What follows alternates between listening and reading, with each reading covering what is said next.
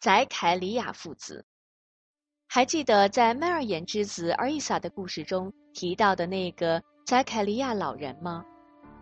他也是安拉派遣的一位古代先知，是一位笃信安拉、勤于礼拜、乐善好施、受人尊敬的老人。宰凯里亚年近九旬，膝下无子，家中除了头发早已银白的妻子，别无他人。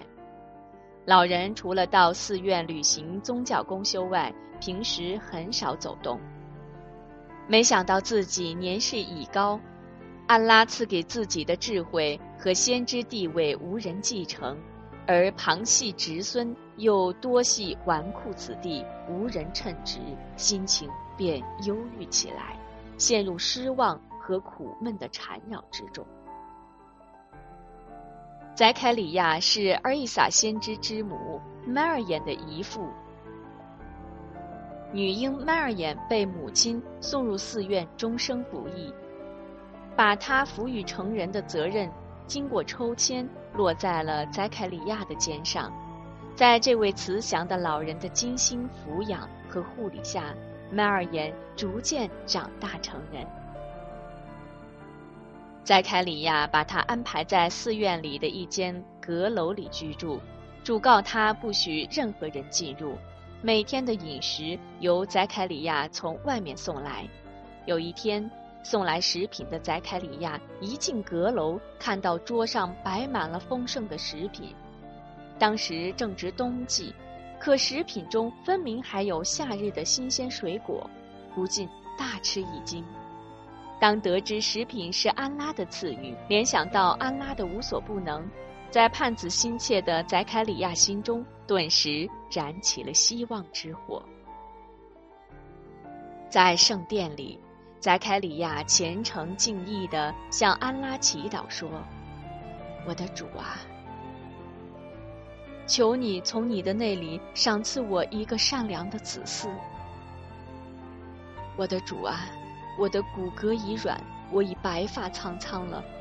我的主啊，我没有为祈祷你而失望。我的确担心，我死后堂兄弟们不能继承我的职位，我的妻子又是不会生育的。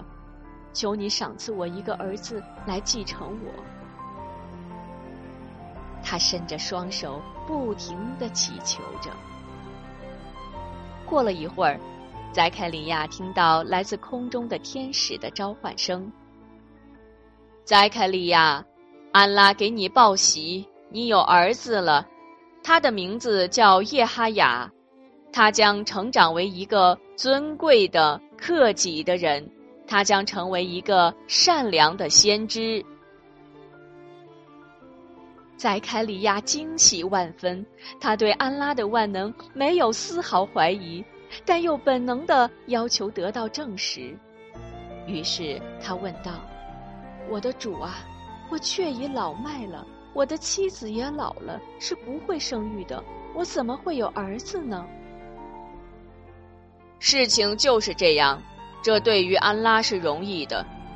你以前并不存在，是安拉创造了你。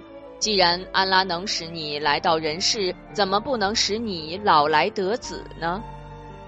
天使奉安拉之命回答说：“宰凯里亚祈求安拉显示一种迹象，以证实确有其事。”安拉命令天使回答说：“你的迹象是你三天三夜不能和人说话，只做手势。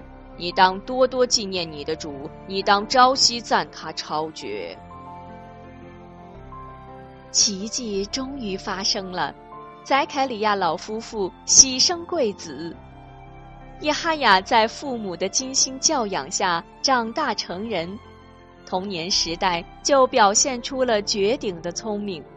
他敬畏安拉，孝敬父母，朴实善良，为人正直。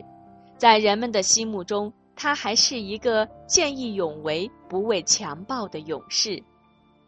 宰凯里亚去世之后，他继承了先知的地位。昏王希鲁德斯看上了侄女希鲁迪亚，要娶之为妻子。贪图享受的希鲁迪亚连做梦也想登上王后的宝座。人们对此议论纷纷，敢怒而不敢言。消息传到叶赫亚耳中，他十分气愤，便挺身而出，当众宣布这种婚姻违反教规，是一种犯罪行为，必须坚决制止。